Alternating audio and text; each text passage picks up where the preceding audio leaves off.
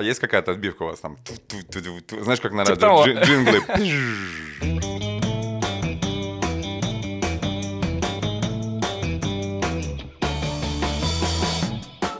Всем привет! Это подкаст «Тема белорусских» проекта «Интересные люди». Мы обсуждаем важные, но не всегда нужные новости, чтобы разобраться в сегодня и смело двинуть в завтра. Ну и чтобы сделать это сегодня повеселее, меня зовут Антон Шашура. А меня Стас Барановский. И сегодня у нас в гостях Андрей Бонд. Шоумен, блогер, продюсер проекта «Ритмы, рифмы, жизнь». Продюсер певицы Ива Сатива и глава креативного департамента в коман- команде... Команде. команде компа- Молодости нашей! команде компании Медиакуб. Андрей, привет. Если вдруг мы уже наговорили чего-то лишнего, поправляй немедленно.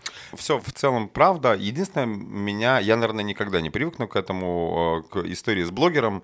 Я, наверное, из тех людей, у которых мировосприятие и мироощущение блогеров такое, что это вот, знаешь, ЖЖшечка или там, знаешь, как журналист, но только вот в каком-то электронном социально-блоговом виде. Вот. Я... Андрей, так может ты инфлюенсер? Я инфлюенсер, да. Вот скорее лидер мнения, медиаперсона, там, я не знаю, какие-то такие можно эпитеты подбирать. В общем, если хотите почитать подробное интервью с Андреем Бондом в проекте «Интересные люди» в 2019 году оно выходило. Я, ну, я не предвзятый Космос. человек, мне очень понравилось это интервью. Слушай, я надо- вообще не предвзят. Нужно перечитать. Мне интересно, потому Перечитай. что... помню- Вчера перечитал. Хорошее интервью, блин, классное, вообще трындец. Да, надо срочно прямо сейчас почитать. А ссылку мы подбросили в описании этого выпуска, если Какое что. совпадение? Да, нужно, нужно будет почитать, мне интересно, потому что, помнится, там были амбициозные мысли и идеи, и самое приятное во всей этой истории, что я от уровня и количества амбиций, целей и планов не отказался, и их, мне кажется, с момента интервью э, стало x блин, 10, наверное. То есть я, я сейчас плохое слово тащу, нет, не тащу, а в удовольствие реализую в активной стадии. Мне некоторое количество действительно больших и серьезных проектов, которые мне доставляют удовольствие, удовлетворение. Все в нашей жизни должно приносить удовольствие. И человек бессознательно, многие, не вдаваясь даже там как-то в подробности или в, в попытку э, понятия принятия, они стремятся к получению удовольствия. Ну, типа ты поработал, что-то сделал, удовольствие. Ты покушал вкусно, это же удовольствие. Ты выспался, получил удовольствие. Ты занимался сексом, получил, или там мастурбацией, занимался удовольствие. Ты получил денежку на работе, удовольствие. То есть у нас все, в принципе, через удовольствие. Фрейд говорил, что это там через секс, но нет, в, общем каком-то широком понятии.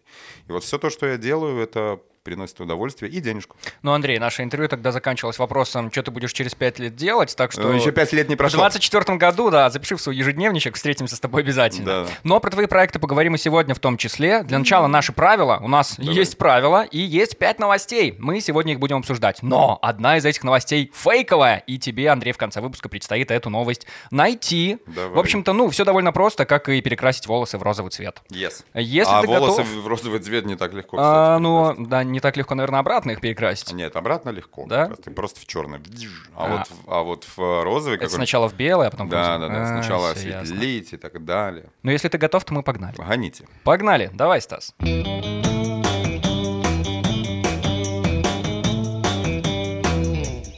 Продюсер Дани Милохина рассказал о заработке блогеров известном Dream Team House. Yes.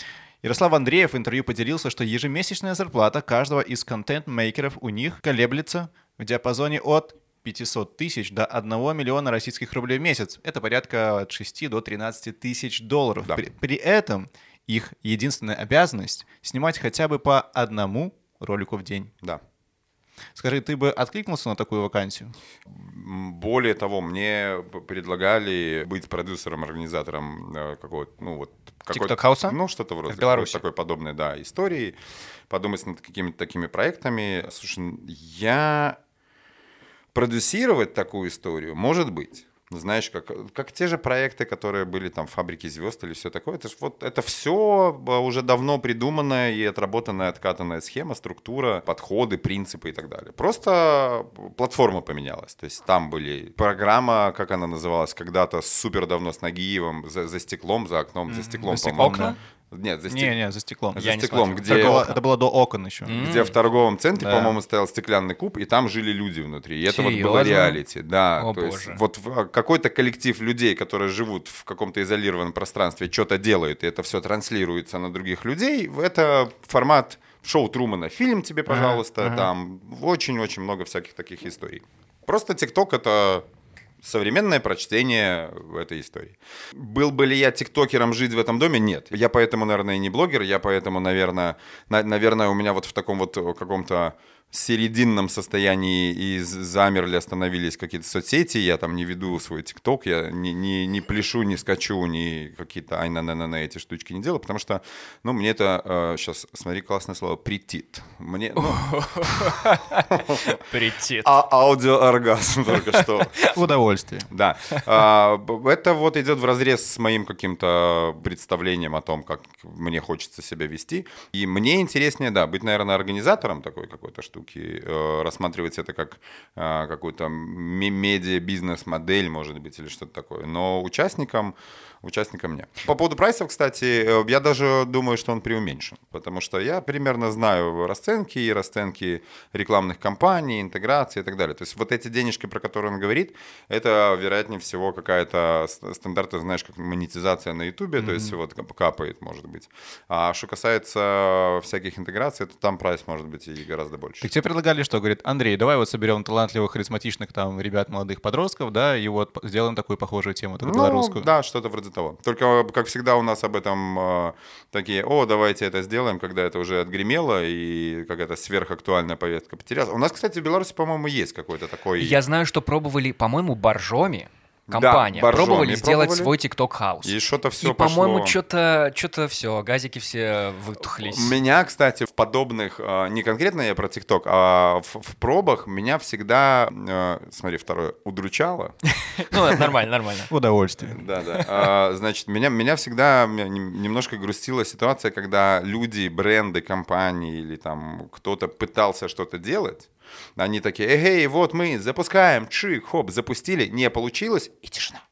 То есть люди не, потом не сказали, что, ребят, что-то мы попробовали, ерунда, поэтому мы закрываем. То есть вот э, люди доходят до какого-то, это вот вопрос признания своей там неправоты, ошибок или еще каких-то историй. Вот мне это всегда не нравится. А То ты есть... бы хотел, чтобы они писали разгромный пост, типа, ну, у нас не, не получилось. Слушай, ну ты сейчас в крайности кидаешь. Ну, то есть они, они так это все пиарили, так это все преподносили, что сейчас будет просто понимаешь? А получилось как бы не, не, не так, и, ну, не надо там громких постов о том, что, ой, мы там, или нас подвели подрядчики чего-нибудь, или, а, какой там разочарован. Нет, просто написали о том, что, ребят, э, спасибо, было прикольно, интересно, вот там мы решили, можно же красиво выкрутиться, можно собрать из того, что там успели снимать какой-то финальный бэкстейдж, роличек, записать, я не знаю, песенку, ну, то есть какую-нибудь ерунду сделать, чтобы красивенько в конце, совершив реверанс, сказать, все, ну, мы эту историю попробовали, закрываем.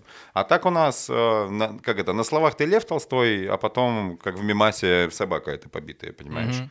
Вот сейчас буду отвешивать Андрею комплименты, потому что, Андрей, ты же вырос из блогеров-продюсера, если можно так сказать, ну... и продюсируешь сейчас а, проект «Рифмы, ритмы, жизнь», да. и потрясающую певицу, и да. это все ну, насколько я понял, все это нацелено на развитие какого-то белорусского культурного кластера. Ты поднимаешь как будто бы ребят из белорусского андеграунда, а их на самом деле много. Очень их много. много независимых, да блин, слово-то неправильное, простых ребят скорее, вот музыкантов, которые хотят писать свое музло, самое, творить его. Самое интересное, их очень много. Талантливых, крутых, перспективных много.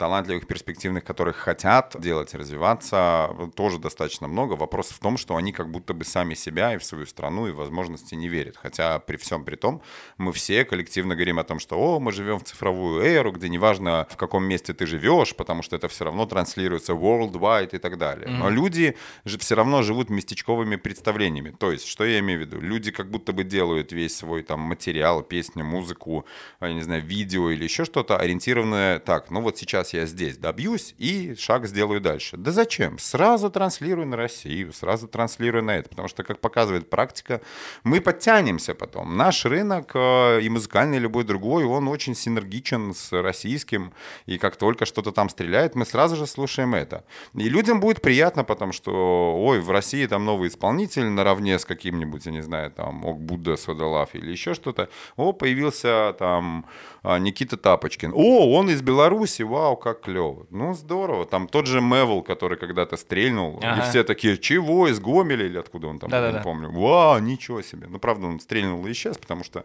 28 годов, и, или сколько ему, под тридцатник. Устал. Ну, просто это не его контент. Я представляю, взрослый сформировавшийся человек, который пришел из тяжелой музыки, кстати. А Они играли какой-то там death metal core такой, и это такая... Я охренел просто. Я думаю, на вопрос, почему ты пропал, Мэвел, он бы ответил, «Пота- потому что... Да-да-да, вот. И я понимаю, что, знаешь, сформировавшаяся личность как музыкально, так и в целом, но вот такие песенки транслировать, это не Сережа Жуков, который всю жизнь это делал. Как вы находите друг друга? Ты как продюсер и исполнитель. Слушай, а у нас это настолько девственный, если можно так сказать, рынок, что тут не сильно приходится искать. То есть при небольшом количестве времени работы этим все больше и больше с каждым днем, в буквальном смысле с каждым днем появляются ребят, которые спрашивают, интересуются, которые кто-то хочет залететь, а, ему интереснее, приятнее со мной, как с э, бро или там условно с человеком, который он, которому он доверяет и моему авторитету доверяет, там через меня делать дистрибуцию музыки. То есть он может сам загрузить на, на все площадки, но вот ему не хочется заниматься какими-то административными моментами, там, документами, я не знаю, каким-то разбираться в тонкостях и так далее. А мне, мне не лениво, мне это интересно. А кто-то просится и спрашивает, интересуется уже более комплексными подходами. То есть начиная вот просто «я не певица, но хочу записать песню, сколько это будет стоить, можешь ли ты спродюсировать?» Уже приходят артисты именитые, которые там в свое время были или сейчас есть, и вот они ищут там какое-то новое вдохновение, новое какое-то направление. То есть я а, больше, чем посредник, но не тот продюсер, который людям представляется. У меня есть представление о том, что сейчас, условно, там, что сейчас актуально, приходит ко мне там какой-то артист, говорит, блин, ну вот и у меня есть еще один артист. Я там могу, или этому артисту я могу свести его с каким-то там аранжировщиком и с какой-то студией, и мы дадим новое звучание. А тут мне на улице встретился в переходе чувак, который играет на губной гармошке, и я понимаю, что, о, блин, сейчас вот под эту death metal группу губная гармошка проигрыш, и вот сейчас мы запишем с этим, и это же будет просто пушка. Ты так делал? Ты просто подходил к уличным музыкантам? Да, конечно. Очень можно, можно людей, вдохновение и идеи найти где угодно угодно. Mm-hmm. От вообще, вот стоя в пробке в автомобиле до пешехода, в магазина или где угодно. А что ты им обещаешь конкретно? Какие-то... Ничего, я не обещаю ничего. Мы все документально, мы подписываем, мы все обсуждаем, сколько каких денег, куда будет вкладываться, зачем, почему, какие возможности, ага. какой может или не может быть профит. Но это, знаешь, как сейчас на криптобирже, когда вкладываете денежку или приходите на криптобиржу, там приходит такой дисклеймер о том, что мы не гарантируем, вам а, такой-то такой. То есть я пока что не Пригожин, Дробыш, Тимбаленд или кто-нибудь еще, что могу взять любого нонейма. Каких интересных людей ты в один ряд поставил? А, ну, потому что каждый, грубо говоря, Тим, Тимбаленд и Дробыш это аналогично. Они по-свой, по-своему успешны. Конечно, как конечно, крути. конечно. С точки зрения цифровых, циферных, вернее, показателей, да. Вот, то есть я, я пока еще не обладаю тем авторитетом не у музыкантов, которые ко мне обращаются, а условно там на этом рынке среди радиостанций, там, я не знаю, каких-то цифровых площадок и так далее, а это все на личном контакте плюс-минус делается. Чтобы а, взять, на мой взгляд, перспективного нонейма, сделать пару звонков, и на следующий день он превращается в звезду. Я к этому иду. Так смотри, а так ли нужен обязательно, тем более ли нужен сейчас э, артисту, который хочет сделать свою музыку э, успешно еще и коммерчески, продюсер? Например, Макс Фадеев, да, да. он свой лейбл, э, артиста своего лейбла разогнал. С другой стороны, есть ТикТок, куда можно, ну, казалось бы, да, банальное наивное размышление, записать песню, залезть в ТикТок, вдруг она там завирусится, хоп, и ты там без продюсера, без всего с минимальными вдруг. усилиями. Вдруг, да. А вдруг не завирусится. А и вдруг, да. 99,9% что ничего не завирусится, потому что ты, пришедший из ниоткуда, загрузивший свою песенку в никуда, не давая ей финансового какого-то буста или там, знаешь, не поставив на продвижение или не имея возможности написать или не, не имея дружеских отношений с каким-нибудь там популярным тикток-блогером, никуда у тебя ничего не взлетит. Никуда. И вот как раз продюсер-менеджер есть для того, чтобы артист занимался творчеством, и чтобы вот это вот а, нежнейший, редчайший цветочек и ангелочек, и вот эта тонкая душенька а, творческая продолжала в своем мире, капризах, розовых очочках жить, а я занимаюсь административной работой. То есть я занимаюсь рутиной, я занимаюсь регистрациями, заполнениями, документами, соблюдением каких-то, я не знаю, лицензий, правил. А я занимаюсь обзвонами и переписками с э, журналами, газетами, цифровыми площадками, интернет-ресурсами, блогерами, блогерами, просьбами опубликовать, запушить там и так далее, и так далее, и так далее. То есть если ты сам, как артист, этим занимаешься, тебе нахрен не хочется никакого творчества. Это огромный кусок бросок работы. Это очень много. Поэтому, отвечая на твой вопрос, обойтись можно. Если ты шалено продуктивный человек, если у тебя хватает, э, я не знаю, самоорганизации, а у молодых людей не хватает ее абсолютно, самоорганизации для того, чтобы заниматься и творчеством, и самопродвижением. И чаще всего так не получается. То есть успешный продюсер и исполнитель в одном лице, скажем так, он сначала стал или тем успешным, или тем успешным. Погнали дальше, погнали ко второй новости. Вперед.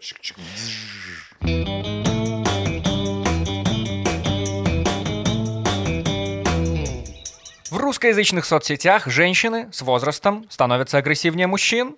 Исследователи бренда Analytics выяснили, что в период с 60 до 68 лет мужчины уступают пальму первенства агрессивности женщинам. Ну а вообще же, по сравнению с аналогичным исследованием 2018 года, агрессивности в соцмедиа стало чуть меньше. Доля таких сообщений сократилась с 5,5 до 5%. И я так понимаю, что ты сталкиваешься наверняка с такими штуками очень часто, потому что ты, Андрей, работаешь в Медиакубе с блогерами с комментариями со всеми этими. Расскажи, что ты делаешь в Медиакубе вообще. Ну да, вот у вас не совсем э, верное представление о том, чем мы не работаем с комментариями. Это прерогатива непосредственно автора реагировать или не реагировать на комментарии к своему же контенту. Единственное, с этой статьей я чуть не совсем согласен с возрастом, который они впихнули, потому что сейчас а, я как-то наблюдаю, что мужской пол как был, ну вот, так знаешь, ту- туповато-агрессивным в интернете, так и осталось. Ну, то есть ничего нового там. Эй, иди ты, э, я твою мамку там или еще что. То есть ничего не изменилось. А вот девчульки как раз таки, что касается агрессии, это очень сильно у них прогрессирует, причем не в возрасте, а взять, допустим, ту же категорию э, фантасмагоричную уже «я же мать», которая, а подарите мне iPhone 12. Нет. Да пошел ты, чтоб ты там и так далее. Ты думаешь, вау, вот это прикольно. Часто у тебя такие разговоры возникают? у меня таких разговоров нет, но таких примеров огромное количество, и это все такие собирательные образы. Я хочу, чтобы там не сильно у кого-то подгорело, кто будет слушать этот подкаст. Это собирательный образ, и это не про всех. Вот. Да-да-да. Да, да, да, да, да. Вот, и девочки в интернете особенно считают, что, ну, что-то как-то должны им э, сильно, и они... Ну, и вообще интернет-аудитория, неважно, мужская, женская, это же как? Это же область безнаказанности, где ты можешь что-то кому-то гавкнуть, и тебе э, сразу же не прилетит. То есть ты там, да пошел ты, да пошел ты. Вот вы такие два 14-летних этих сидите там, «А, да, до дыма делаете клавиатуру. Но современная, ре- со- современный мир диктует такие условия и правила, что не всегда ты можешь безнаказанно что-то написать, кому-то комментарий. И если ты думаешь, что ты там под фотографией или под какой-то официальной публикацией или в Твиттере где-то напишешь а, сотруднику правоохранительных органов или кому-то там а, серьезному а, «я там тебя, твою» и, и так далее, то от этого будут последствия, дружочек. Там, Меня это, честно говоря, радует, если, ну, если быть откровенным. Ну, в том смысле, что, возможно, с этими связана причина вот этой осаженной агрессии, что люди увидели и столкнулись с реальными, что называется, кейсами «написал», ответственность, да, потому что до этого у нас была очень большая свобода в интернете, когда ты мог кому угодно, что угодно, так это, это же просто интернет. Так вот меня именно это сейчас и волнует, потому что людям прилетает за посты, которые они писали, не знаю, лет 7 назад. Ну, кем ты был 7 лет назад, ты А, вообще не понимал, что ты делаешь. супер. Как в США, например, вот эти с канцелингом все эти истории, Да, все классно. когда увольняют Всё- людей. Все, классно. Дальше тогда вопрос к этим людям, с которыми сейчас это происходит. А у вас мозги где, чтобы, видя, что происходит сейчас вот в интернете, не пойти, не прошерстить все свои соцсети до, блин, первого поста и не почистить их? Ты такое делал. В чем проблема? Ну, а, на всякий случай, да, я шерстил и смотрел посты, и вообще смотрел, что... Потому что тогда... Так там же, блин, трындец тысяча Су- постов. Ну да. Но это твоя ответственность. Чувак, это, ну, ты, это написал ты. Неважно, был ты вот там в тот момент и так далее. Да, там какие-то а, э, здесь и сейчас были переживания, актуальная повестка новостная там или еще что-нибудь и так далее. Но это ты писал. Ты так думал. И как я могу гарантировать или быть уверен, что ты так не думаешь сейчас? Просто врубаешь дурня и такой, а, нет, так это было 7 лет назад.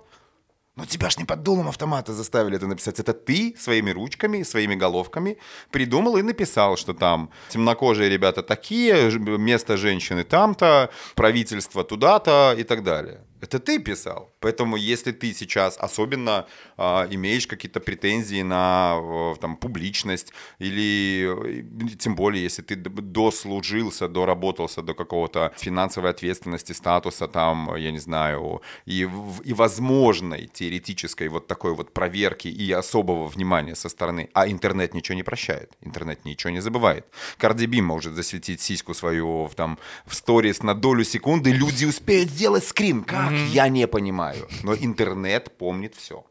Поэтому, если ты адекватный человек, то ты берешь и как ответственный человек перед самим собой в первую очередь шерстишь. Другое дело, что мне не нравится реакция общественности, да, слишком резкая, типа, а, все, ты должен бросить, уволиться и так далее, потому что ты вот тогда писал. Ну и с другой стороны, чувак, который сидит и, и говорит такой, о, ну я приношу свои глубочайшие извинения за то, что я там сказал и написал. Так нет, ну ты же врешь нам сейчас, тебе пофигу, ты просто потому что так надо формально извиниться. То есть, ну окей, пусть он заплатит, я не знаю, пусть половину тогда состояния, которое у него сейчас есть, он же все-таки сам работал, сам делал, сам к этому пришел. А вдруг не врет? А что ты не веришь, что люди меняются? Э, что взгляды меняются? Люди приспосабливаются, но не меняются так вот заведено. Ну, ты можешь сказать, что ты, что у тебя мысли семилетнего, там, семилетней давности одинаковые, ты серьезно? А, в смысле, ну, то есть, если тебе было тогда смешно про темнокожих что-то, то тебе сейчас это не смешно? Нет, я не думаю. Понимаешь, если ты какой-то твит написал, когда тебе было 7 лет... Вот а тебе сейчас 25, и тебе за это прилетает. Ну, во-первых, Твиттеру не столько лет. Во-вторых, да, окей, там можно еще, ну, типа, малой, дурной и, и так далее. А когда ты писал этот твит, тебе было 18, 17, 16, то, ну, у тебя головешечка уже как бы соображает. Ты уже должен... А если ты не отстреливаешь, то, ну, ты должен быть наказан как-то. Наказан — это так же, как, знаешь, а, в, на постсоветском пространстве за экономическое преступление сажают. Нет! Оштрафуйте! Предложите работу на государство, заберите бабки. Но в смысле, он заработал миллиард, ну, то есть придумал схему, чтобы вас обмануть на миллиард, и вы его посадили, и вот этот ресурс, вот этот актив сидит там и не зарабатывает больше денег. Вы что? Вы заберите у него этот миллиард и дайте ему еще миллиард сверху штрафа и оставьте, наоборот, на свободе и не закрывайте фирму, которую он. Пускай он, ну... Дальше это как в, в Америке, знаешь, если кто-то, какой-то молодой хакер ломанул какую-то там Пентагон-систему, mm-hmm. то его забирают к себе на работу, потому что, ну, типа, в смысле посадить его? Не-не-не.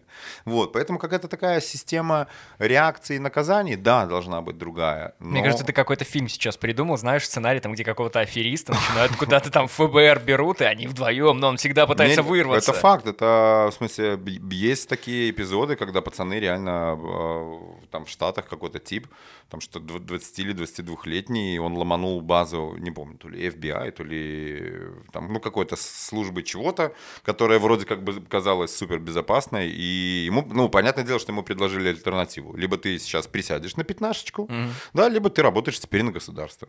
Ну, все, конечно, пацан, все, я работаю на государство. В общем, главное, что я понял, чем сегодня вечером будет заниматься Стас, так это чистить э, мой мир на Mail.ru, потому что там наверняка было очень много интересного. И Ask.fm. Ask.fm.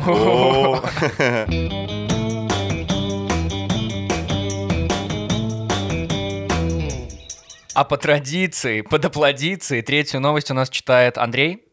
И сегодня она у нас на пергаменте. Давайте. Андрей, пожалуйста. Под стать моему возрасту, да? Ну да, мы и, старались. И эпохи, из которой я приехал. Да, бумажный период. А, Беларусь поучаствовал в самом холодном марафоне мира. Забег полюс холода в третий раз проходил в якутском Аймяконе, который считается самой холодной точкой мира. В этом году в нем участвовали 65 бегунов, бедные люди вообще. В том числе и Евгений Чавлытко из Беларуси. Он с результатом 4, 4 часа 42 минуты 22 секунды на морозе, серьезно, угу. замкнул четверку в своей возрастной группе. Марафон проходил при температуре минус 53 градуса. О, ма, факт. Но смотри, я хочу, наверное, вот что сказать, чтобы люди если вдруг они такие, какой вообще кошмар, не пугались, потому что в таких местах обычно очень сухо, и эти 53 градуса воспринимаются как у нас минус 15 с нашей влажной погодой. Слушай, Андрей, ну ты здорово выглядишь для... Спасибо. Продолжи. Для старика. Для нас, для всех. Отличный пример. Э, Спасибо. Наверное, тоже бегаешь на морозе? Слушай, я не бегаю на морозе, я не, не, не очень люблю зиму, холод и все эти истории. Именно поэтому я поперся, вот уже получается, в прошлом году на Эльбрус. Да? А, да, мы сходили. Это все история про, а, знаешь, мне в какой-то момент я сейчас проведу аналогию Эльбруса с татуировками. Если я вижу, у меня много татуировок, и если я вижу какую-нибудь совершенно дурацкую татуху, я не делаю ее сразу, но если вот она или тема ее в какой-то момент всплывает еще раз и еще раз, я такой думаю, ну это значит знак, нужно делать.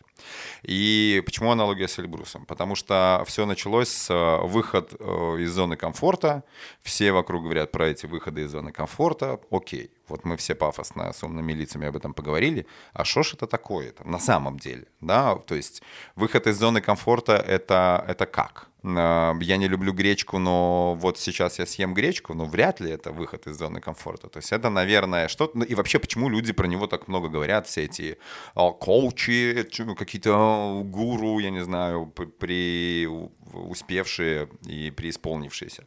Я думаю так, окей, надо тогда пробовать что-то куда-то выходить из этого самого ком- Не то чтобы я прям был в комфорте всю жизнь, и надо, вот у меня ключи и двери, надо выйти. Вот, но я подумал, что хорошо, э, у меня работа, э, но я хочу хорошо выглядеть. И я не люблю рано просыпаться, значит что? Мы теперь будем рано просыпаться. То есть я просыпаюсь в 6 утра, в 7 я уже на тренировке, до 9 тренировка, э, потом домой, душ, переоделся, в 10 я на работе, и вот там до обеденного времени я переделал уже кучу рутинной какой-то работы, которая в другой момент, если бы я встал в 11 утра, я хожу, пинаю все, что только можно, и никак не могу за нее взяться. И потом еще полдня я делаю, и ложусь спать часов в 12 ночи. То есть я сплю, сплю часов 6, и шикарно. Лучше, конечно, если вы привыкли поспать, это все дело начинать летом, потому что все-таки летом Светло, о да, боже. тепло и как-то это полегче, потому что зимой, конечно, о, м- ты просыпаешься и фак, нет. Потом я начал думать о том, что окей, пробегать. Бег и я это прям no. М-м. А мы давно собирались с Толей Гавриловым, горячо рекомендую его, цити- цитируя Лебедева, горячо рекомендую Анатолия Гаврилова. А, Он водит э, эк- экскурсии, скажем так, на вершину Эльбруса и на Кавказ. Вот на Казбек мы поедем и на пик Ленина летом. Толя, привет. Вот. И мы с ним вот сколько-то раз уже договаривались, договаривались, и тут все, решено, надо идти. И Толя говорит, слушай, для того, чтобы, ну, надо физуха, для того, чтобы подняться было более-менее комфортно, для того, чтобы э, дышалочка твоя, дыхалочка, легкие раскрылись, надо бегать. Поэтому, Андрей, э, тебе нужно там за, за две недели до того, как ты будешь выезжать э, на Эльбрус, тебе уже нужно бегать э, 8 километров залпом. А я, в смысле, бег... м-м, Нет, в смысле, 10 метров за автобусом уезжающим, может быть. И ты побежал? Я побежал, я начал бегать. Потом история вот с Эльбрусом. Я и холод, нет, мне не нравится холод. Но я просто в какой-то момент на- начал для себя понимать, что очень интересно мозг и организм, и вообще ты и твое сознание начинает реагировать действительно вот на этом выходе из зоны комфорта. И по принципу, если мне что-то категорически не нравится, я полезу это делать. И очень интересное переосмысление происходит. Не то чтобы я влюбился в бег, м-м, я не собираюсь бегать марафоны, наверное, пока. Хотя мысль пройти какой-то бизон рейс или там, может быть, даже когда-нибудь Ironman Так это сейчас бегаешь после Эльбруса? да, то есть у меня вот из тренировок, которыми я занимаюсь, у меня одна тренировка есть кардио, где я либо ставлю какой-то бешеный уклон и просто пару часов иду на километраж, либо я бегаю, либо там какие-то, ну, всякие А так ты в зале. Ну, зимой я не шибко люблю бегать. А я наблюдаю вот этих вот сумасшедших людей, которые, я не знаю, три подштанники, вот эти вот все, я не знаю, я, как я они это пока делают. еще, я пока еще, ну, не настолько Ага. э, преисполнился. Ты ка- как Эльбрус-то? Эльбрус шикарно, это очень интересно, это очень увлекательно. К этому надо, правда, готовиться. В общем, если вдруг кто-то вам когда-нибудь говорил, что «О, ты туда приходишь, и ты просто другой человек или еще что-то, то это, ну, прям жесткая ложь. Нет, не меняет. Но человек и мозг, и сознание, и вообще и тело, и прочее, это биокомпьютер, грубо говоря. И как в любом, особенно Windows компьютере, в мозгу накапливаются некие более или менее фатальные, критичные ошибки. Накапливаются вот эти, знаешь, в оперативочке э, у тебя процессы, которые ты забыл выключить и так далее. То есть пока ты идешь, это как какой-нибудь там антивирус или там MacCleaner или что-нибудь, оно сначала сканирует тебя, то есть ты пока идешь, ну ты представляешь, например, финальный штурм, это ты просто 10 часов идешь со скоростью шаг в секунду. То есть это топ, топ, топ, Это из-за ветра? то Это из-за Из-за уклона холода? ветра, снега, льда, обрывов, ледников и так далее. Ты просто 9 часов идешь, ну, там примерно расстояние там 3,5 километра. Вот посчитай, с какой скоростью. Поэтому ты идешь, и ты в своих мыслях целиком и полностью. У тебя времени, чтобы подумать обо всем более чего. Так вот, пока ты идешь, вот тебя сканирует, ты сам себя, твой собственный внутренний антивирус. А когда ты туда доходишь, тебя как будто ребутят. Ты просто перезагружаешься. Ты остаешься тем же человеком, но ты как будто оп, и открылись глаза. И у тебя настолько сразу свежий мозг, ты на- так начинаешь процессировать, как будто холодной водой тебя окунули, и ты такой, ух ты, ничего себе. Это в прорубь такую же штуку вот залезли. Я первый раз там сколько-то месяц, наверное, или полтора назад за, залез в прорубь. Мне, это ты мне делал? было любопытно. Да, мне было любопытно, но любопытно с точки зрения вот как раз-таки самопрограммирования. Би- Ой, слушай, я, короче, я лет в 50 ебнусь совсем. Да. А, Я буду... Мы в- тоже в- так считаем. В белых одеждах, да, и я буду рассказывать. Но я буду рассказывать... э, Я, я для себя определил созидательный э, вектор движения по жизни. Поэтому я буду, ну, не, не Блиновская, а я буду, ну, адекватные вещи рассказывать. Тоже ныряние в прорубь — это же никакого мистицизма, никакого там, а, о, вот этих вот всех божественных прикосновений. Нет, ты просто в, в момент, когда прыгаешь в люто-ледяную воду, у тебя настолько выброс адреналина быстрый и резкий, что у тебя происходит как критическая перезагрузка мозгов и организма. То есть фактически вот это вот типа божественное прикосновение и там, я не знаю, отпущение чего-то там, грязи, грехов, нет, это просто перезапускает организм твой. И мне было любопытно, ну, так это на самом деле или нет. И вот мы сгоняли в прорубь, и ты действительно потом какое-то время ходишь такой, и, ну, и просто вот это сложно описать. Ну, Свеженький. Да, свеженький, све- свеженький такой, э, супер адекватный. Понятное дело, главное не лезть в эту прорубь там под алкоголем, под еще чем-нибудь и так далее. Не могу не задать один вопрос. Смотри, Давай. а, Андрей, ты, ты молодо выглядишь, Спасибо. э, ты свежо рас- рассуждаешь, и при этом у тебя уже богатый жизненный опыт, да? Андрей, какой твой психологический возраст? Я не знаю. На- Наверное, нужно бы изучить вот к следующему интервью а, через пару лет, которое будет у нас. В 24 году, конечно. Да, да, да. Я, я, наверное, почитаю каких-нибудь материалов вот про, про как вообще по каким ну не критериям, а какие, может быть, есть категории или нет категорий, потому что есть внутреннее ощущение, что вся моя жизнь, которая была там вот до, до биологических, до в паспорте, ты там 30-31, это такая, ну вот ты просто Детство?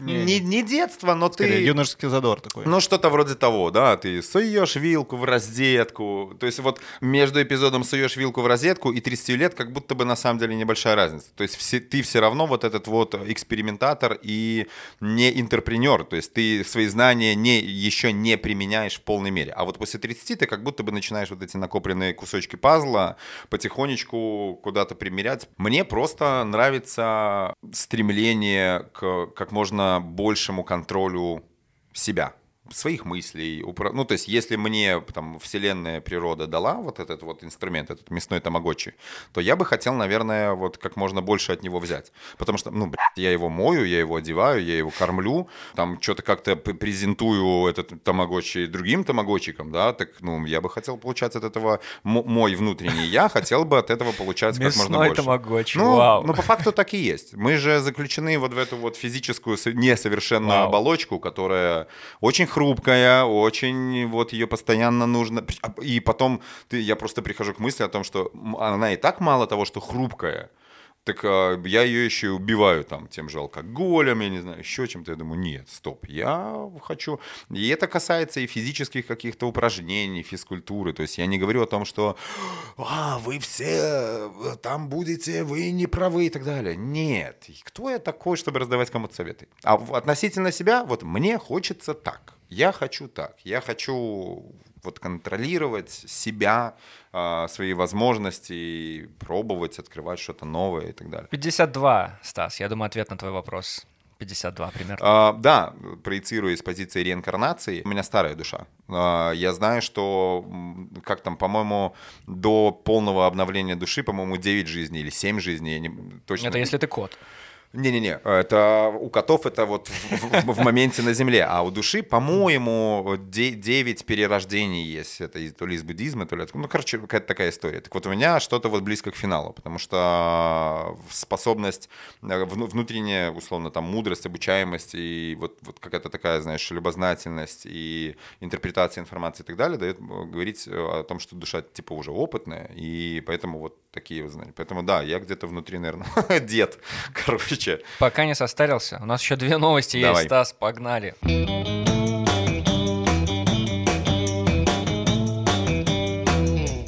Для китайского онлайн-кинотеатра изменили концовку фильма О, Бой... да, Бой... я изменили это концовку фильма «Бойцовский клуб». Yes. В финале картины нет никакого взрыва, а вместо него на экране появляется текст. Цитата. «Благодаря подсказке Тайлера Дердена полиция быстро разгадала весь план и арестовала преступников, успешно предотвратив взрыв.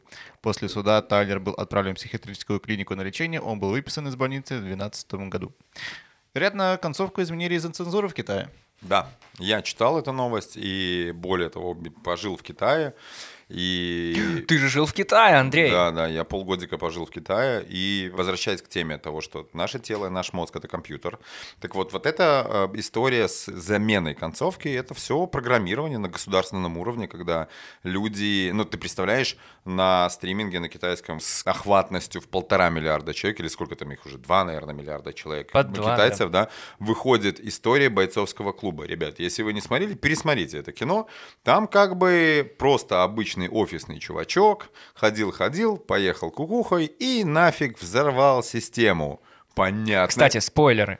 Да, да, понятное дело, что Китай не позволит полутора миллиардам людей, условно говоря, да, увидеть это, и с вероятностью абсолютно 100%, хотя бы там, ну, я не знаю, у нескольких сотен тысяч человек, ну, появится такое, знаешь, даже если не конкретно буквально идея, что, о, я сейчас буду из мыла варить, там, глицерин взрывать и так далее, то как минимум идея так или иначе протеста. Так а ты, а ты, Андрей, когда сталкивался так а ты, с цензурой? А, а ты? Как, как ты? Ты а? Да всегда, всегда. Когда конечно. в последний раз, расскажи. Да вот сейчас мы сели, вы такие, материться нельзя. И... От лица, от лица всей редакционной группы подкаста «Тема белорусских», Андрей, вы слышали, вначале Андрей немножечко отвернулся от микрофона да, и да, какой-то да. там мат сказал. Слушай, Молодец. я в жизни вот прям пользуюсь э, матными словами, но э, это все как-то органично, ну, как мне кажется. И как бы другие говорили со стороны. И понятное дело, что я отстреливаю, где это допустимо, где это недопустимо, в какой там ситуации или обществе, или еще что-то. Как-то так получилось, что в жизни я использую активно так называемую ненормативную лексику, а вот в Инстаграме я никогда. Я, ну, то есть я не, не могу, мне какая-то внутренняя, что ли, вот та самая цензура или ответственность, или понимание того, что меня смотрят очень разные люди. В Инстаграме ты имеешь в виду тексты под посты, когда и пишешь? И тексты под посты, и сторис, какие-то вот говорящая голова штука. Я, ну, я не позволю себе сказать, что никогда, но очень редко. Прям Слушай, очень а ты же корпоративы ведешь. Да. А мог бы на корпоративе что-нибудь там О, типа... На корпоративе, кстати, да, бывает. Да? Ну, я тип опытный, и я позволяю, опять же, еще раз говорю, я позволяю это там, где я чувствую, что это позволительно. Плюс за годы работы и определенный, ну, скажем так, имидж и статус, у меня сложился определенный имидж и статус. То есть люди от тебя этого ждут? А, не то чтобы ждут, но это... А, ну типа, а, Бонд, ах, красава, ах, сказал. Что-то вроде того, но опять же, вопрос качества того продукта, скажем так, который ты транслируешь, да, можно просто выйти и сказать, ребят, ага. да, и все такие, а, что? И сзади Лариса Ивановна такая, да, да, да, а, а можно выйти и сказать, дамы и господа, минуточку внимания, сейчас будет да, и уже, ну, как будто бы другой, он уже какой-то родной, как будто. Плюс, плюс еще одно дело, знает тебя аудитория, не знает, потому что я видел а, очень много ребят, которые, насмотревшись, скажем так, на, на мой пример а, и опыт ага. и так далее, а, выходили просто к абсолютно незнакомой им аудитории, такие, так, ну чё, да, тар-тар-та-та. И я стою и думаю, а, что ты делаешь? Нет, это не так работает. То есть я не просто вышел и начал делать, я много времени, как это, выбивал себе индульгенцию, я не знаю, разрешение и какую-то писулечку о том, что можно, мне можно. И то это не позволяет мне, а, где попало, это все делать.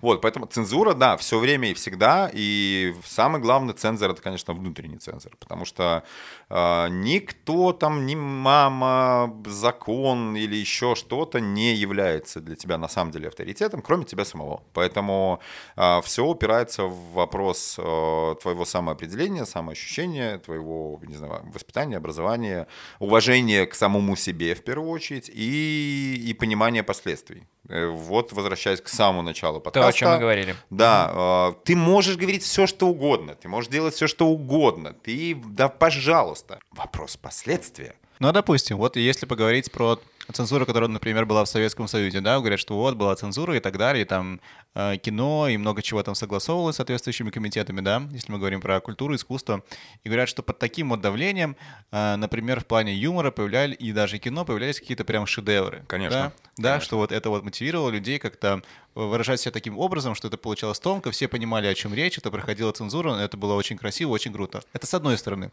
С другой стороны, когда Советский Союз развалился, например, случились 90-е, и, например, случилось замечательное телевидение в России 90-х, да, которое там НТВ, вот это свободная журналистика и так далее. И после развала Советского Союза случилось, получается, несколько десятилетий без такой вот цензуры, которая сейчас начинается новый виток, когда начинает проверять прокуратура песни на содержание чего-то там, призывы к чему-то, за стендап тоже начинают показательно что-то браться, то есть можно и так, можно и так. и так, и так. Опять же, вопрос последствий. И здесь же важно э, помнить, что цензура равно ограничение. И для человека самоопределившегося, сознательного и так далее, эти ограничения чаще... Это вот как, например, э, то, где и как я работаю. Мы придумываем рекламные ролики, но у нас есть определенные рамки и правила. Там корпоративная культура, репутационные риски и так далее. И с одной стороны это, ой, блин, тебе нету полета для фантазии, но с другой стороны от этого гораздо интереснее, потому что тебе вот в этих рамках... Задача со звездочкой. Да, да, да, у тебя с повышенной сложностью, равно как и вот эта советская цензура, когда тебе нужно... Там, Конечно, лавировать между между да, всем этим. тот же «Бриллиантовая рука» известная история, когда Гай, Гайдай же, по-моему, режиссер, э, что для того, чтобы пропустили цензура шутки про там «наши люди на такси не ездят» и всякие такие истории они взяли и в конце фильма добавили просто нелепый ядерный взрыв, и вот эта вот цензурная комиссия, они посмотрели сказали, так, ну, в целом все нормально, но вот этот ядерный взрыв убрать. И все. А если бы не было ядерного взрыва, то все бы эти шутки не вошли бы в этот фильм. Поэтому ты, хоп, включил смекалку, соображалку, сделал красиво. Так и здесь получается. Конечно, что касается там современной, вот в России эти все ситуации за там обгонение на стендаперов и так далее, это, конечно, боль, и это, конечно, ну... Конечно, Моргенштерн из России уехал, до, ну до, до маразма, но, слушайте, ну, давайте про Моргенштерна, да, это же, ну, типа, чувак, который тере-тере с мешком муки, да, да, да, с мешком муки, красивый маркетинг, все здорово, но когда на Идрак и Мирзализаде, Идрак Мирзализаде, чувак белорус, который шутит про какую-то другую национальность, так у него уже есть, ну, те, ему нельзя, потому что он Идрак Мирзализаде из Белоруссии. Все, это уже шутка готовая, типа, понимаешь? И тут просто э, старая, опять же, истинная. Вот буквально сегодня мы с кем-то разговаривали и вспоминали это, что на шутки про шлюхи пидорасов обижаются шлюхи и пидорасы. Все. То есть, если ты не такой на самом деле, то ты просто, в принципе, посмеялся над какой-то абсурдностью ситуации. Потому что смешное, формула смешного — это несоответствие объекта или места, несоответствие там объекта, события. То есть это какой-то какой конфликт. Это там типа голый мужик на автобусной остановке в каком-то поле нормальности это невозможно. Поэтому как бы это смешно. Типа, о, голый мужик не должен быть на остановке, ха-ха-ха. И, и накидывать на это какую-то ответственность. Что-то из твоего прошлого, Андрей, да? А, да, бывало такое. Ну, конечно.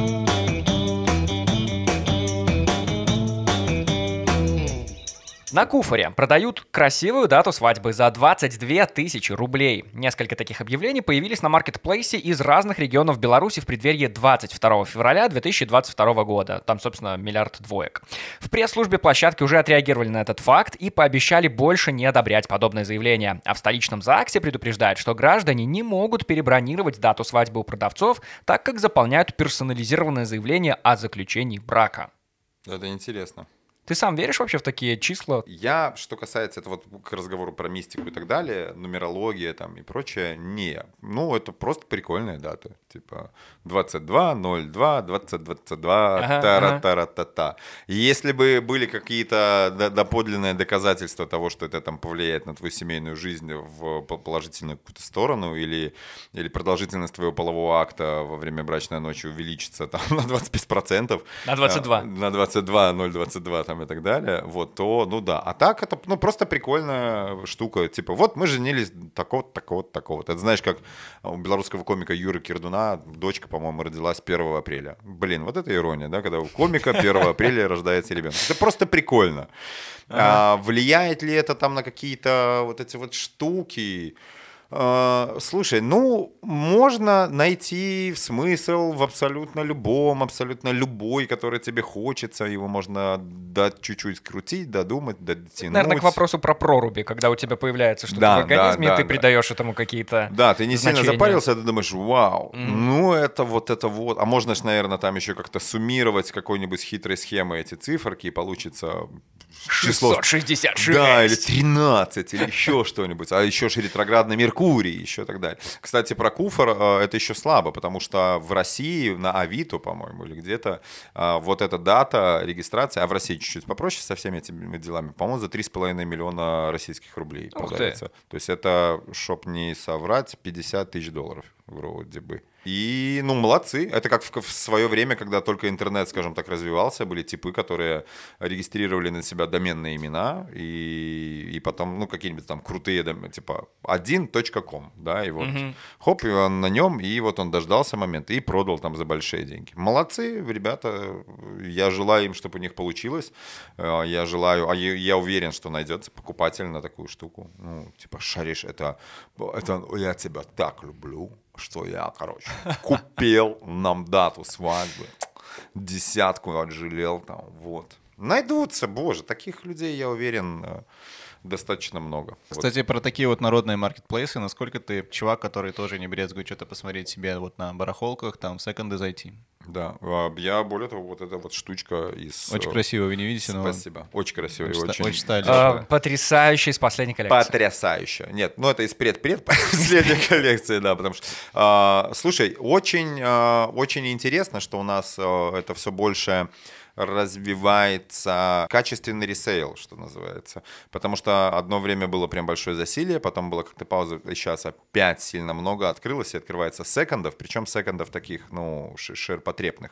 А вот а, истории, что называется, винтажа и вот всяких таких вещей, это у нас дефицитные, хотя таких штук много, и там на том же поле чудес, которое у нас есть, э, можно откопать, и там есть, ну, типы, которые конкретно этим занимаются. Подожди, поле чудес, рынок вот этот на Жданах, Да, вот да. вот точка, где Но просто горы ещё- одежды. Ты он- туда ходишь? Не, не одежды, там вещи есть. Поле чудес это не про одежду. Это, про- это барахолка. Это барахолка. Но ты там да. бываешь? В- Ну, иногда. Я в последнее время стараюсь туда не ездить, а если и бывать, то без денег, потому что оттуда уехать... Короче, я нашел для себя способ, как оградить себя, но они все равно у меня всякие вещи какие-то появляются, а, оградить себя от таких импульсных а, покупок. Я на ютубе есть такой канал, что-то там а, барахольщики, контейнер или ну, что-то такое, про ребят русские, которые в Америке скупают сториджи и там разбирают их, перепродают на eBay какие-то ценные вещи, которые находят и так далее. И вот я смотрю эти выпуски, прожил с ними вот эту штуку, успокоился, А, все, ничего не. Да, да, да, ничего не купил. А так, там очень много, ты идешь, там, ой, там, бюстик Ленина, самоварчик, какой-то пуговицы, э, прикольные защелки, язычок от колокольчика. Потом приезжаешь, думаешь, так, я потратил только что 100 долларов, Куда вообще? Зачем? Ну, а теперь оно там, а у меня там какая-то латунная маска прикольная лежит. Вот она у меня красивая лежит. А, там. вот зря не заставили тебя подарок для розыгрыша притащить, да, конечно. там какие-то алдовые суперстарые нефритовые четки, какие-то там колода карт не распечатанная б- там 70-го года, книга 1800 какого-то года, там, ну и так далее. А есть, зачем тебе? Что ты делаешь с этим? а, а, обладаю. Обладаешь? Обладаю. Ощущение того, что вот ты ты трогаешь э, что-то очень старое, это интересно. Я, я поэтому, наверное... Ну, это наверняка есть какое-то слово. Что-то Возможно. там заканчивается на ман. Ну, скорее, скорее всего, да. От этого и тяга к изобразительному, в частности, искусству, и, то есть, помимо там какого-то современного ангарда или что-то такое, а, обязательно ходить смотреть на классиков, то есть ощущение того, что ты смотришь вживую настоящую картину, которая была написана там 200-300 лет назад, и ты ну, то есть ты вот смотришь на нее, и это, блин, очень интересно. А еще иногда можно, пока надзиратель не смотрит, можно так пальчиком потрогать э, хотя бы рамку, потому что это особо ценные картины Тебе доставляет это удовольствие? Блин, это какой-то, наверное, фетиш немножко. Я, я дупляю, то есть я не тыкаю пальцем в картину, я там не шкрябаю ее, не пытаюсь лизнуть или отковырять себе кусочек, но вот хотя бы раму по- построгать пальчиком, вот у меня какой-то такой фетиш есть. А ты же плюс ко всему еще, ну, Я, и- извини, приколю меня. Так, я трогал такие картины. Васнецова, Шишкина там. Заведи себе полуобщую тетрадочку. Да, да, да, да, да. Да, да, ты же плюс ко всему еще и стильный чувак. У тебя много шмоток, у тебя большой гардероб, ты в нем живешь. О, Я Это программа «Напросились». Сегодня мы смотрим гардероб Андрея Бонда. Да, да, шо по карманам, а, шо на вешалках. В общем, как э, я вырос в очень средней семье, в очень обычной. Э, История про там вот джинсики, пока они там где-то везде не затерлись, мы носим эти джинсики. Вот ботиночки на вырост, где надо, то есть все вот такая штука. Ну, тебе повезло, ты же старше брат. А, вот Я старший брат, двое младших было, а, мама, отчим, двухкомнатная квартира плюс кот, двухкомнатная квартира на пятерых, то есть абсолютно средняя семья. И когда я начал активно работать, там что короче, получил возможность покупать сам себе вещи, но меня, конечно, сорвало, что вообще трендец. То есть, если раньше там, о, классная футболка, покупаешь, о, это, это, то сейчас это какая-то там, бам, ты смотришь, вау, кимоно, которое там, я не знаю, 50-летней давности или 100-летней из там какого-то тончайшего шелка или хлопка, и ты такой, вау, я хочу обладать этой вещью, потому что, во-первых, там идет качественно, клево и так далее. У меня очень много вещей а, единичного экземпляра или каких-то там дела- белорусских дизайнеров, белорусского производства. Или там, если раньше это было там 7 пар джинс разных, и вообще, то сейчас это 2-3 пары из хорошего денима, которые я знаю, что вот я отжалел на них там одну пару 100 долларов, и они мне прослужат там 5-7 лет 100%. А когда у тебя еще несколько пар чего-то, то это еще x10 служит. Как э, в тебе воспитывалось это вот чувство стиля? Ты насмотрелся на кого-то. Перед- Хороший пример был перед тобой там в детстве, например. Проб и ошибок, потому что ты смотришь назад и думаешь, фак. Ну, у тебя была какая-то ролевая модель такой, ты малым смотрел, такой, блин, клево одевается, хочу так же. Ну, бессознательно, скорее всего, да. То есть э, где-то там на, на подкорке увлечение там той или иной музыкой, там тем или иным, я не знаю, жанром кино, может быть, и так далее, оно давало отпечатки. Вот, то есть я, я помню, что в школе, в к концу школы я ходил, на, у меня были такие черные джинсы, черные ботинки, какой-то такой с большим горлом черный свитер, то есть э, такой стилек уже начинался. Какой-то черный тренч и красный длинный шарф был навязан. Шо я был стильный. Ну, то есть я бы такого малого увидел сейчас, школьный, это десятиклассник. Я бы увидел, я бы такой подумал, о, прикольно. Но потом, когда я дорвался к шмоткам, к возможности покупать, э, там, конечно, со стилечком произошел какой-то сбой, потому что я где-то откопал свои фотографии года 2004 там вот 10 наверное. Вау. Вау, там... Шик? Ну, там, там с- местами слишком концептуально. Ну, и там авангард какой-то. Там из разряда, знаешь, черная водолазка, сверху какой-то темно-зеленый худи, э, перчатки без пальцев черные, штаны с карманами, ярко-красные здоровенные кроссовки. Вот такая бе- бейсболка Нью-Йорк э, в трубочку с загнутым козырьком, э, какие-то бусы, феньки. Я такой думаю, да. Это еще раз в какую соцсеть твоим хардкор-фанатам залазить, чтобы найти? Это можно поискать на, на, на лавмейле каком-то. Это надо сильно постараться.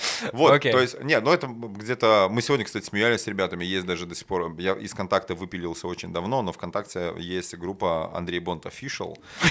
Если, да, а, создана не мной, а, сразу отвечаю на вопрос. Official. Official, именно Official. Что там, Вот. свежая публикация есть, Кем? А, Последняя, по-моему, за 2015 год. Или нормально, 14. 15 год. Да, да. И там много старых фотографий. Короче, это все вопрос проб, ошибок. Знаешь, когда нету человека, который со стороны подсказывает. Потому что, ну, рекомендации мамы это, ну, это не... Not personal stylist. Это, скорее всего, на картоночку стали и хорошо. Да. Вот. Not stylist, but стали на Да, картоночку. Да, да, да.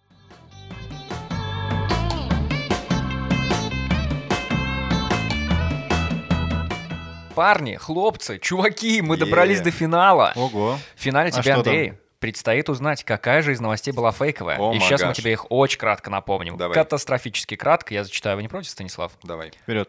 Огромные заработки блогеров. Это Да. наша первая новость. Вторая. Женщины с возрастом агрессивнее мужчин в соцсетях. Третья. Беларусь бежал марафон при температуре 53 градуса ниже нуля. Да. Четвертая новость. В бойцовском клубе в Китае торжествует закон в итоге. И пятая. На Куфоре продают красивую дату свадьбы. Андрей? Но вот смотри, что касается заработков, верю. Что касается мужика, бегающего по холоду, верю, Китай знаю. А у меня есть сомнения по поводу агрессивности. Что-то там с возрастами как будто бы немножко не то. И есть вопросики к куфору. А, возможно, в Беларуси просто не продавали, потому что я реально читал историю то ли на Озоне, то ли на Авито выставляли в России, и, и не, не видел, что-то мне не попадалось новости такой. Поэтому я, наверное, вот эту новость скажу, что на фейк, а история про агрессию женскую, наверное, так и есть. Твой окончательный ответ? Так, возьмемся за руки, как ух, я нервничаю. Ну да, пусть будет окончательный ответ. Не только человек правильно угадал, но еще и рассказал вообще, откуда мы взяли эту новость, откуда переделали и куда Е, хотели вообще конечно, его да. Просто браво. загнать. Да, это, Да. Это, это финальный победитель. И если бы у нас был какой-нибудь подарок, но подарка у нас, как всегда, нет. Как и я. Ну, то есть мы фактически квиты. Андрей, Да. во-первых, ты для нас подарок, конечно. Спасибо. Спасибо. тебе огромное, что был здесь. Я тебя поздравляю, знаешь, с чем, Андрей? И вот наш подарок тебе. Это первый вообще какое-то шоу, программа, в которой ты участвовал, в которой никто ни разу не упомянул название первого шоу, благодаря которому ты стал популярным. Мне кажется, надо зафиксировать этот момент. Да, но все равно, видишь, под конец ты сказал об этом. Но я не назвал, я не исполнил, я не исполнил название его. Спасибо вам, ребята. На этом все у нас. Это был подкаст «Тема белорусских». На нас надо подписаться на всех Да. подкаст-платформах. Если у вас есть какие-то вопросы по поводу новостей, по поводу Андрея, по поводу того, в чем же пришел Стас, потому что, мне кажется, эта тема не была раскрыта в этом подкасте, Ну, это- обязательно, это- это класс, это обязательно пишите в наш телеграм-канал, в наш инстаграм, на нашу почту. Да боже мой, короче, все в описании выпуска есть. Смотрите, это обязательно. Все. За- задавайте этой жизни вопросики, получайте на них ответики. А, Не, не прячьте своего внутреннего ребенка и постарайтесь а, жить со- созидаючи. Чуть не забыли дать Андрею вообще время, чтобы дать людям какие-то пожелания, а вот он сам взял Да. и пожелал. А, а Спасибо, еще Андрей. записывайтесь на мой марафон желаний, и все будет хорошо. Присоединяйтесь к прямым эфирам в Инстаграме. да, да, да, да. С вами был Антон Шашура. И Стас Барановский. И Андрей Бонд. Всем пока-пока. Услышимся. Муа. Yeah.